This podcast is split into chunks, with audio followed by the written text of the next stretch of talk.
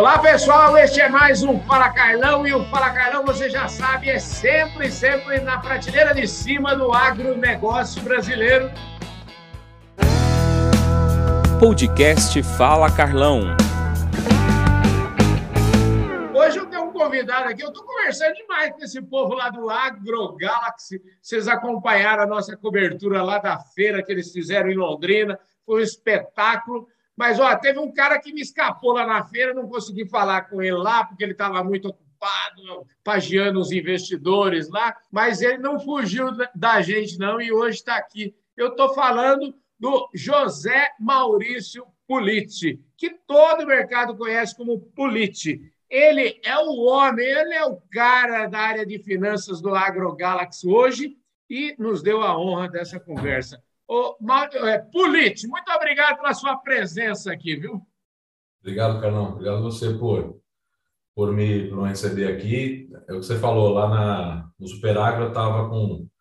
A gente levou a Faria Lima e o Leblon para conhecer a, o sujar o pé no barro lá no Superagro. Eles gostaram muito, foi, foi muito bom, mas ainda não deu tempo para a gente conversar. Mas muito prazer estar aqui.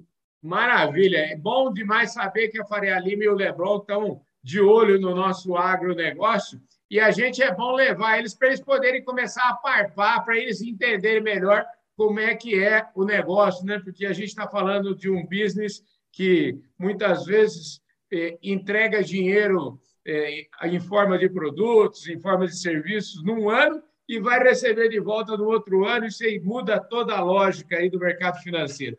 Mas deixa eu te falar, viu, o, o, Vamos começar do começo. Você fez questão que eu te chamasse de político, e eu gosto sempre aqui: ninguém nasce presidente, nem diretor, nem nada. Aqui todo mundo tem uma historinha boa para contar, e eu quero que você comece contando.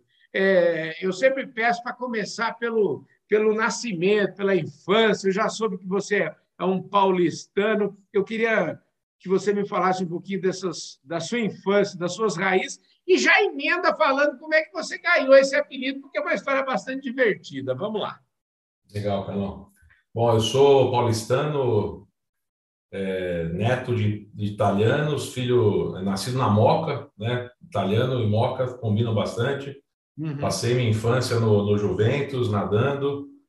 É, sou filho de professor, então a infância foi uma infância com muita educação, muita escola mas pouco dinheiro, né, Carlão? Vida de professor no Brasil não é, não é fácil. Mas não faltava nada também, mas não sobrava, né, como eu falo. Então, mas foi uma infância boa, uma infância de, de esporte, muito estudo. É, me formei em engenharia elétrica. Meu pai falava que eu queria ser técnico de natação. Meu pai falava que é, professor de educação física ganhava pouco. É, eu tinha um tio engenheiro que trabalhou na Siemens muito tempo, morou na Alemanha meu sonho era morar fora, eu fui, acabei, fui fazer engenharia elétrica e me formei em 96 e fui fazer estágio numa, numa empresa de telefonia na Motorola americana. É, e meu nome, como você falou, é José Maurício, né? O pessoal me conhece por Político ou Maurício Político, mas na verdade eu, eu sou Zé também. E na, na época eu fui fazer estágio, tinha o meu chefe chamava José Maurício mesmo nome, e eu, estagiário dele, ficava na sala com ele. Um dia ligou uma pessoa, ele ligou, atendeu no Viva Voz, a pessoa falou, queria falar com o Maurício. Ele falou, sou eu. Ele queria falar, não, eu queria falar com o José Maurício. Daí ele falou, sou eu. Aí o cara falou, seu filho, falou um monte de palavrão, me xingou, falou que não estava aparecendo na faculdade, não sei o quê. Daí ele falou, não, se você quer falar com esse daí, então não sou eu. Ele me passou. E eu, branco na sala, né? Falou, meu, já vou, não vou ser contratado nem estagiário, comecei mal aqui.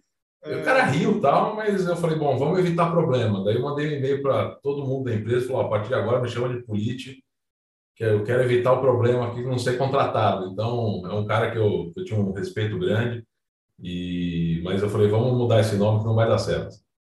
Ó, que interessante. Deixa eu te falar, esse negócio de... Você falou da Moca aqui, falou é, de Juventus. É, então é o seguinte: eu sempre aprendo e sempre é, o meu relacionamento vai melhorando, porque eu queria mandar um abraço agora para o Nilcinho Genovese, que é um dos maiores leiloeiros rurais desse país.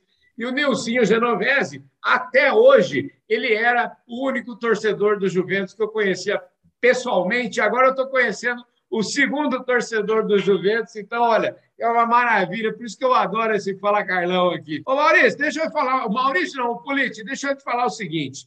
Já deu para perceber que o negócio de educação é um negócio chave dentro da sua casa, né? Porque você falou aí que fez engenharia tal, mas você fez engenharia, não foi assim, você fez engenharia na Poli. Então, eu queria saber, para entrar na Poli, precisa ser bom aluno. É, eu imagino que a sua mãe e o seu pai devem ter sido muito exigentes com, com, esse, com essa formação, é isso mesmo? Uma história, tem uma história boa também, Calão. Meu pai falou na época, tinha uma namorada que namorava, morava na Penha. Uhum. E para chegar da Moca até a Penha de ônibus era dureza. Aí ele virou para mim e falou assim: ó, você pode entrar numa faculdade paga, eu vou pagar a sua faculdade de engenharia, uhum. não tem problema. Mas se você entrar na Poli, eu tenho um carrinho aqui, ele tinha um Voyaginho 86 em casa e falou assim: ó, te empresto o Voyaginho 86. E eu queria tanto aquele carro que eu estudei, estudei, estudei, entrei na Poli, cara. Daí eu fiquei com aquele Voyaginho 86 para poder ir namorar na Penha, cara. Então, essa, essa é mais ou menos a história do, da motivação. É, uma, é bem mais mundano do que parece. É, você tinha uma boa, como a gente fala aqui no interior, né? Quando a gente quer se aproximar de um cavalo aqui para pegar o cavalo, a gente pega uma espiga de milho e mostra para o cavalo, leva ele num cantinho. Então, com aquela espiga de milho, a gente consegue tudo. A sua espiga de milho aí, no caso, foi o Voyage, né? O Voyage 86, é isso aí. Escuta, bom, imagina o seguinte: entrar na pole é, é uma coisa que não é para qualquer um, e eu imagino sair da pole também não deve ser para qualquer um, ou seja, precisa estudar muito. E eu queria saber um pouquinho de você, se você foi aquele tipo de aluno que já queria fazer estágio desde o primeiro ano, ou se, se você foi mais de estudar, se você chegou a ser de estudante, você foi promovido a desempregado, ou você já saiu trabalhando? Me conta como é que foi esse começo. Eu tinha muita. Eu, eu comecei a dar aula durante a faculdade, né? Meu pai falou: eu vou te emprestar o carro, mas para colocar gasolina você vai ter que se virar. Então eu, como era professor, eu comecei a dar aula de matemática, física, química, eram matérias que eu, que eu tinha uma certa é, facilidade, né? Então, durante a faculdade, para pagar a gasolina, troca do óleo, eu, eu dei aula de matemática e física. Uhum. Para aluno de, de colegial, pessoas que estavam fazendo cursinho também, foi uma. Então, eu, eu falo que desde que eu entrei na faculdade, eu nunca mais recebi nada de, de, de, de dinheiro, né? Os pais ajudaram em algum momento, em alguma coisinha, mas eu, eu me tornei independente nesse momento. Morei com meus pais ainda. É, nos primeiros três anos da Poli, você não consegue fazer estágio, né? Porque é o dia inteiro todo, né? De manhã até de noite. Mas uhum. no, no quarto ano, eu fiz estágio numa empresa americana, uma empresa alemã. E um outro amigo, um grande amigo meu, um outro Zé. Eu tinha vários Zés, né? Porque na Poli eles pegavam por letra. Então, uhum. na minha classe só tem Zé. Zé Eduardo, Zé Cardoso, todos os Zés. E eu fui fazer estágio numa empresa americana chamada Motorola. Ah, eu achei, eu gostava mais, eu gostei mais do estilo de trabalho americano, um pouco mais direto do que o, do que o na época o, o alemão. Eu não falava alemão também, eu vi uma baixa chance de, de subir na vida. E falar alemão para mim era igual falar grego, não, não conseguia. E foi muito legal. Me formei em 96, já saí empregado, Trabalhei três anos em São Paulo e eu tive uma oportunidade para ir morar em Chicago, trabalhando na, nessa empresa Motorola. E eu fiquei mais seis anos lá. Então, no total, fiquei nove anos é, na Motorola, seis dele nos Estados Unidos. Então, foi uma, uma experiência de vida para mim que não tinha saído do Brasil até, até fazer estágio. Primeiro, primeira viagem internacional que eu fiz na vida foi com, com 23 anos. Nunca tinha saído do Brasil, Carlão. Já fui morar em Chicago com 25, casei e fui morar fora. E o meu primeiro telefone celular, que foi mais ou menos aí por volta dessa época, aí, 93, 4, 5, sei lá eu quando, foi um Motorola, viu? Se não me engano, eu chamava StarTAC, alguma coisa assim nessa ah, linha. É isso aí. É, Lembra disso? Você é famosão. Escuta, aí como é que foi a sua volta aqui? E logo que você voltou para o Brasil, você já faz um resumo aí para a gente chegar logo aqui no agronegócio. Como é que você, tá como é que você veio? É. Como é que você foi Eu era engenheiro, aí? eu era um cara mais comercial, né? Eu era uhum. um cara que trabalhava com, eu atendia alguns clientes grandes na época era Nextel. Eu uhum. Fiz o meu, meu MBA lá em Chicago, é, fui é, estudar administração. E no MBA eu fiz tudo de finanças. Né? Me encantei com finanças, achei que era, era um ramo que tinha muito a ver com a, com a matemática, né? com o fundamento mais analítico que eu tinha de engenharia, e fui fazer MBA com especialização em finanças. Gostei muito. E um dia um amigo me chama e fala assim: tem um cara aqui que quer conversar com você. Eu falei com ele que você é pau para toda obra para trabalhar com M&A no Rabobank em São Paulo. Bom, o nome do banco já me assustou um pouco, né? Mas é um super banco. Eu fui pesquisar. É um banco incrível, né, cara? Um banco muito focado em agro. Uhum. Eu achava que o agro tinha todo o potencial de crescimento no Brasil já em 2005. Fui pesquisar e entrevistei com o cara e ele falou: olha, M&A, né, fusão e aquisição, é um assunto mais comercial do que técnico. Porque fazer a avaliação da empresa, você faz, né, mas você tem que conhecer a pessoa que você está interagindo, você tem que ter essa. É muito humano, né? ainda mais quando você está falando de, de, comprar empresas de, de pessoas físicas né, ou de famílias.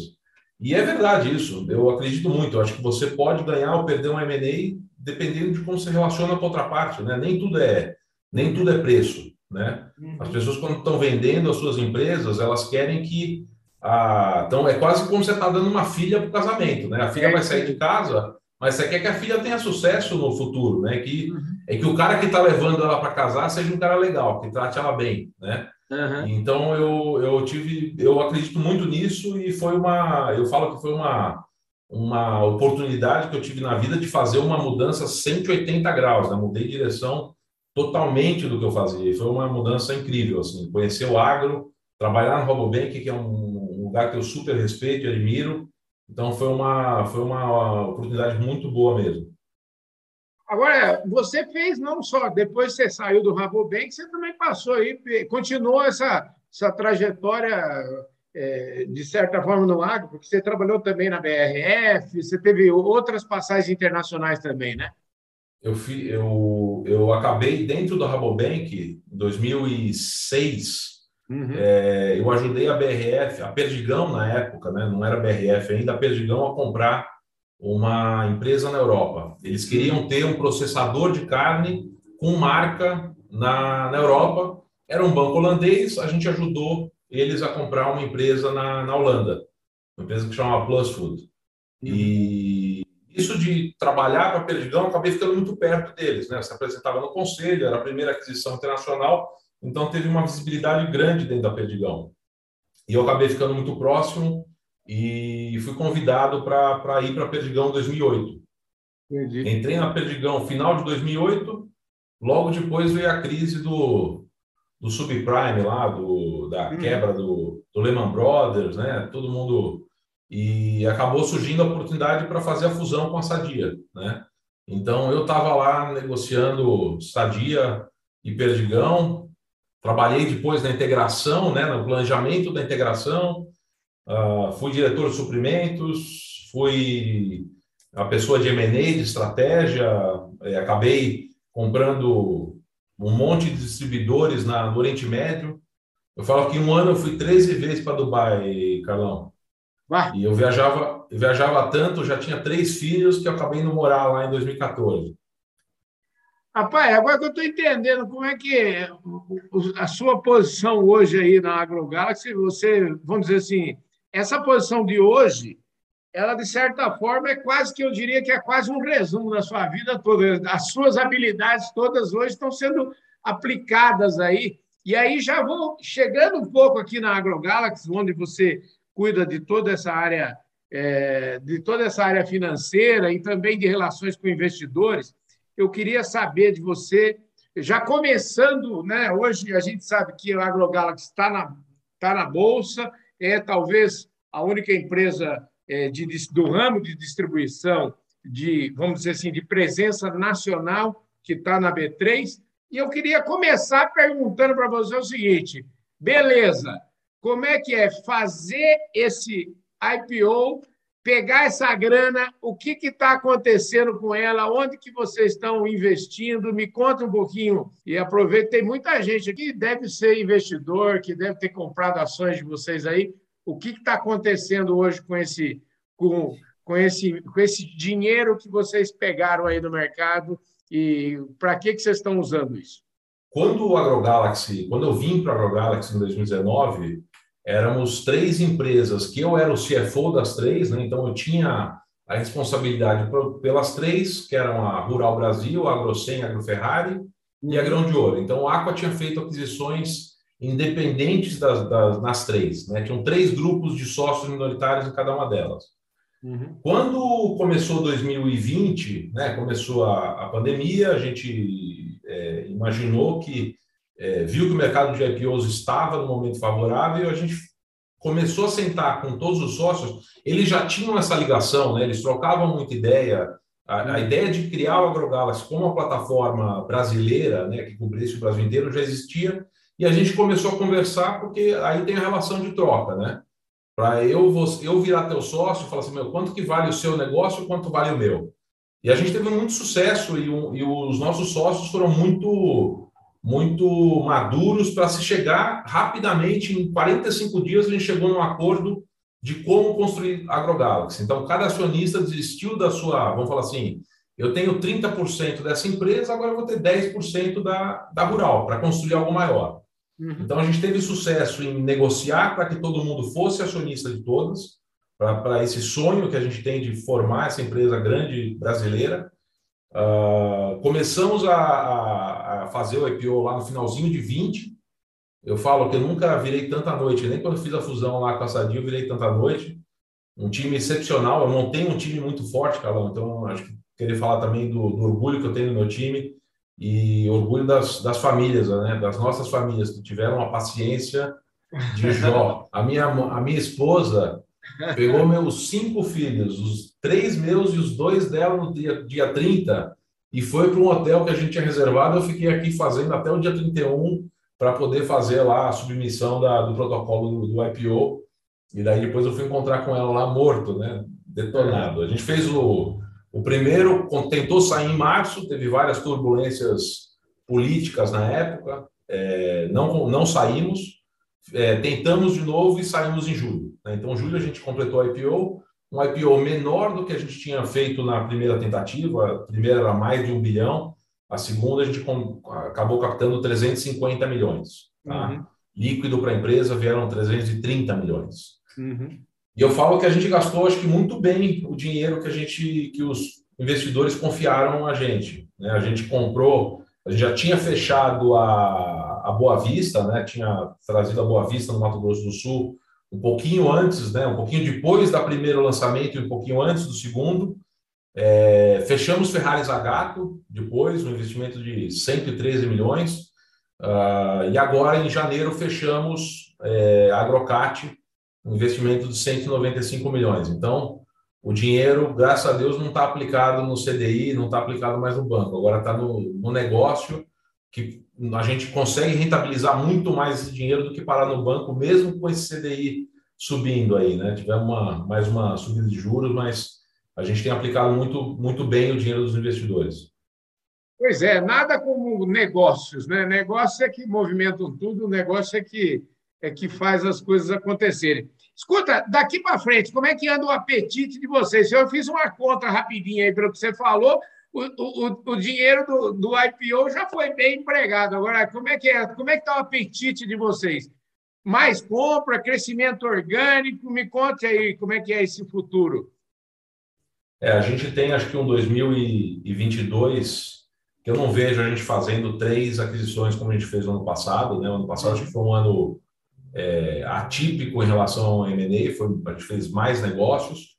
A gente continua olhando o mercado, Carlão, então a gente tem um, tem um time de M&A que trabalha para mim, né? então uhum. é, são três pessoas que estão o tempo inteiro falando com o mercado, entendendo quem quer, quem não quer. A gente tem uma posição muito peculiar em relação a fazer os negócios. Peculiar no sentido de que é, a gente sempre compra a empresa parcialmente.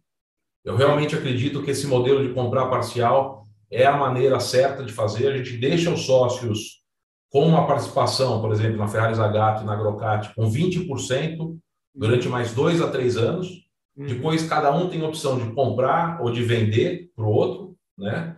É, mas por que eu acho que é importante você ter essa, essa participação é, parcial? Né? E não é para todo mundo, né? Tem gente que fala assim, não, eu quero sair 100%. Não é para gente. Porque Entendi. esse sócio que fica, ele é o elo entre a, da transição entre uma empresa familiar, que não tem nada errado com isso, né? uhum. né? e a AgroGalaxy, que é uma empresa diferente, que tem outros processos, tem outras regras. E se você fala o seguinte, eu quero que hoje essa empresa familiar vire é, profissional ou com mais processo imediatamente, é muito dolorido, né? O, o sócio que fica acaba sendo o nosso porta-voz dos medos, das apreensões das pessoas que, que vieram nessa aquisição, é, para trazer para a gente, a gente fazer esse ajuste fino, né? A gente fala assim, meu, a gente, ó, eu sou eu sou eu, de carne e osso, né? Nasci na Moca, é, uhum. curso para Juventus, a gente é gente, né? Tem cabelo, tem, tem coração também. Então, acho que é muito legal ter essa transição. E a gente fala que esses 20% que a gente paga no futuro, se ele ajudar a crescer, se ele ajudar a valorizar esse ativo, eu pago mais por esses 20%. E eu falo que é ótimo pagar mais pelos 20, né? Porque se eu paguei mais pelos 20, é porque eu valorizei os 80 que eu, que eu já tinha pago antes. Então, eu acho que é um modelo muito, muito bom para a gente e que a gente não destrói valor, né? Você mantém a nossa empresa é uma empresa de gente, né? O nosso CTV são o elo nosso com, na ponta. A gente não quer perder o recurso humano que realmente é o que a gente está comprando, né? O relacionamento com o mercado a gente não quer perder. Dentro dessa, dessa história, são várias aquisições. Eu queria, é, é, só para entender um pouquinho, cada sócio é, acabou ficando com um pedaço do AgroGalaxy como um todo. Então, é, e o fundo, o, o, o Aqua continua, vamos dizer assim, ele é majoritário nessa, nessa história toda, nesse desenho. Isso é uma pergunta. E eu queria saber também de vocês como é a história de eh, comprar empresas que eu imagino com culturas diferentes. Como é que é fazer a integração disso tudo? Legal, Canão. É, o Aqua hoje tem 53%. Uhum. É, os sócios que venderam, né, os sócios que venderam suas participações naquelas empresas originais também são sócios com mais ou menos 30%. Uhum. Tem mais ou menos uns 16, 17% que que estão na bolsa, né? Uhum. Uh, que, é o, que é o nosso free float. Isso daqui vai para caminhar para ser mais de 40% a partir do momento que cai a, trava da, da, das ações dos sócios. É, como é fazer essa integração? A gente está fazendo um projeto em 22 muito legal, que é a gente estava fazendo as aquisições, fazendo IPO. Esse ano a gente também é o ano. Por que, eu falo que a gente vai fazer menos aquisições? É um ano de crescimento orgânico e de fazer o que a gente está chamando de novo modelo operacional. Cada um, nas suas empresas, né, tinha o mesmo objetivo, de A para B, vender o insumo, atender o cliente. Né? Hum. Mas os caminhos eram meio diferentes. Né? Um ia reto, o outro ia curvo. Agora a gente vai falar para. vai colocar um novo RP, um novo CRM, para que todo mundo opere da mesma maneira. Então a gente tem um time, é, selecionou um time de, de, de, de, todas as empresas e a gente tem agora um time trabalhando para que a gente migre para esse um RP e que todo isso vai nos ajudar também a ter uma cultura única. As pessoas vão entender o que está sendo falado da mesma maneira. Mas fora, para que isso dê certo, tem um trabalho de convencimento cultural muito grande. Né?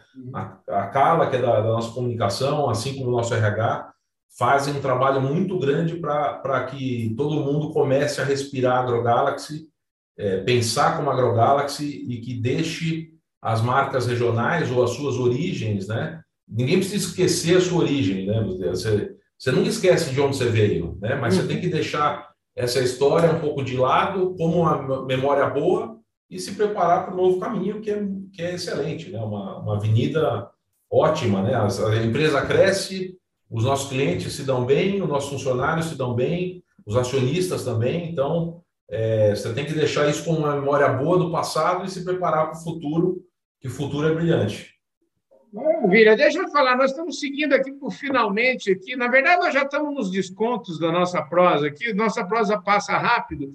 E eu queria abordar dois temas aqui. Um tema que é, é, você comentou, a gente comentou aí sobre o mercado financeiro, né? A gente brinca sobre a Faria Lima e sobre o Leblon. E eu queria saber, especificamente falando do negócio de distribuição, e aí eu queria que você me falasse um pouco como é que vocês têm explicado, especialmente a questão de gestão de risco. Nós, eu já dei uma pista aqui, você está num negócio que demanda muito capital, e que os prazos são completamente diferentes. Imagino que isso também tem impacto, né? O mercado financeiro gosta de resultado trimestral, esses trem tudo. Eu falo assim, eu, eu quando eu escuto esse negócio de mercado financeiro, rapaz, eu cheguei à seguinte conclusão, viu, o, o Polite? Eu não perco nem 30 segundos com nada que seja conjuntural, entendeu? Tudo aquilo que é conjuntural nem me interessa, eu gosto de longo prazo. E aí eu queria saber de você como é que tem sido essa sua tarefa aí de convencer os meninos do mercado financeiro aí que o resultado trimestral muitas vezes é uma fotografia passageira. Eu falo que tem, é, eu aplico a estratégia estratégia 3S. Uhum. É sola de sapato e saliva. Ótimo. Tem que falar muito, né, cara? A gente tem alguns alguns é. gráficos na nossa apresentação que mostram essa sazonalidade, porque que, é. como a gente constrói pedidos, né? A gente está agora, a gente está comunicando para o mercado, ó, no primeiro semestre eu estou construindo uma carteira de pedidos uhum. para a safra, que é maior do que a safrinha. Então, uhum. eu tiro pedidos aqui no primeiro semestre e eu faturo eles no segundo semestre. Então, é, é explicar muito, né? A gente tem feito gráficos que sejam é, que ajudem as pessoas a entender. A gente também fala muito do que são os últimos 12 meses, né? Eu não posso ver um trimestre separado, eu sempre vejo esse, mês, esse trimestre mais os últimos três, para ver uma figura de um ano fechado. Como seria aquele ano fechado comparado com um período igual? Então, a gente tem algumas técnicas de, de, de apresentação, né? de, de é, ir doutrinando, né? O que eu falei, né? você fala uma vez, você fala duas vezes, você fala três vezes. É, acho que ninguém duvida da, da da pujança e do futuro do agro no Brasil, já não é futuro, né? É o presente, já deixou de ser um potencial e hoje em dia é uma realidade. Né? O nosso produtor é tecnificado, está atrás de mais tecnologia. É... A gente levou, como você viu, é só de sapato mesmo, né? Levamos todo mundo lá para o Superagro. Em dezembro, a gente tinha levado eles para uma loja nossa, em uma sementeira lá em Goiás. Então é isso, é pegar o carro ou pegar o avião e pegar o carro, né? Porque nunca dá para chegar só de avião para onde, onde, onde a gente vai. E, e falar muito, né? Falar, conversar, explicar. E acho que a gente tem tido sucesso cada vez mais, é, junto com os bancos também. Acho que os bancos é, têm essa função de fazer essa conexão entre os fundos de investimento. Então, tem várias conferências muito boas que a gente tem participado. Participamos uma a semana passada na, na, XP, tem agora do BS, tem uma outra do BTG. Então, acho que os bancos têm nos auxiliado também a fazer esse, esse match, né? fazer essa conexão entre, entre esses mundos de investimento e a gente que está na ponta é, nas, nas indústrias. Maravilha, já que você falou de banco, então eu quero mandar um abraço para o meu amigo Roberto França, que é o diretor de agronegócio do Bradesco, o Bradesco que é nosso apoiador aqui e que é o maior financiador do, agronegócio brasileiro, maior financiador privado do Brasil. Ô, Polite, deixa eu te falar. Maravilha, eu acho que você trouxe esclarecimentos super importantes aqui para a gente. Para fechar isso tudo, e você está trabalhando uma barbaridade, você já falou isso aqui, eu quero saber o seguinte: você tem tempo, como é que você está achando tempo aí para os seus cinco filhos? Você acabou de ter uma produção incrível, hein, cara? Eu falo que a gente a gente eu fui para a Bahia agora, né, no final do é. ano, no começo do ano, em janeiro, eu levei, levamos eu e minha esposa, levamos cinco lá para um, para um hotel. Aí quando a gente voltou, eu no final de semana seguinte fui viajar só é, eu e ela para descansar das férias, né, Carol? Porque as férias foram puxadas, né? A criançada já está um pouco maior, eles são são boas crianças, a gente é uma, uma família divertida, nunca nunca está silencioso em casa, é gostoso esse barulho. Às vezes passa um pouquinho do limite, mas família, família é muito bom, né? Qual que é a idade dos cinco aí? Me fala aí, como é que é o arco de idade? Eu tenho, eu tenho os pares, 10, 12, 14, e ela tem 11 e 13. De 10 ah. a 14, todas as idades. Ah, mas tá perfeito. Nossa, tá excelente. Ó, é, mande um abraço. Como é que chama a sua esposa? Mariela. Ô, Mariela, super abraço para você, um abraço para o Paciência, hein? Porque, como diz um amigo meu, o segredo da felicidade é muita paciência. A gente precisa de muita paciência. Ô, Polícia, brigadão pela sua presença aqui. Obrigado demais pela sua gentileza em falar conosco aqui, viu? Imagina, obrigado a você pela, pela oportunidade. É um prazer, Carlão. Próximo a gente vai conversar ao vivo, hein? Com certeza, com certeza vamos. Muitíssimo obrigado, um forte abraço. Eu vejo todos vocês, com certeza, amanhã, de novo, aqui no Fala Carlão. Valeu, gente. Fui!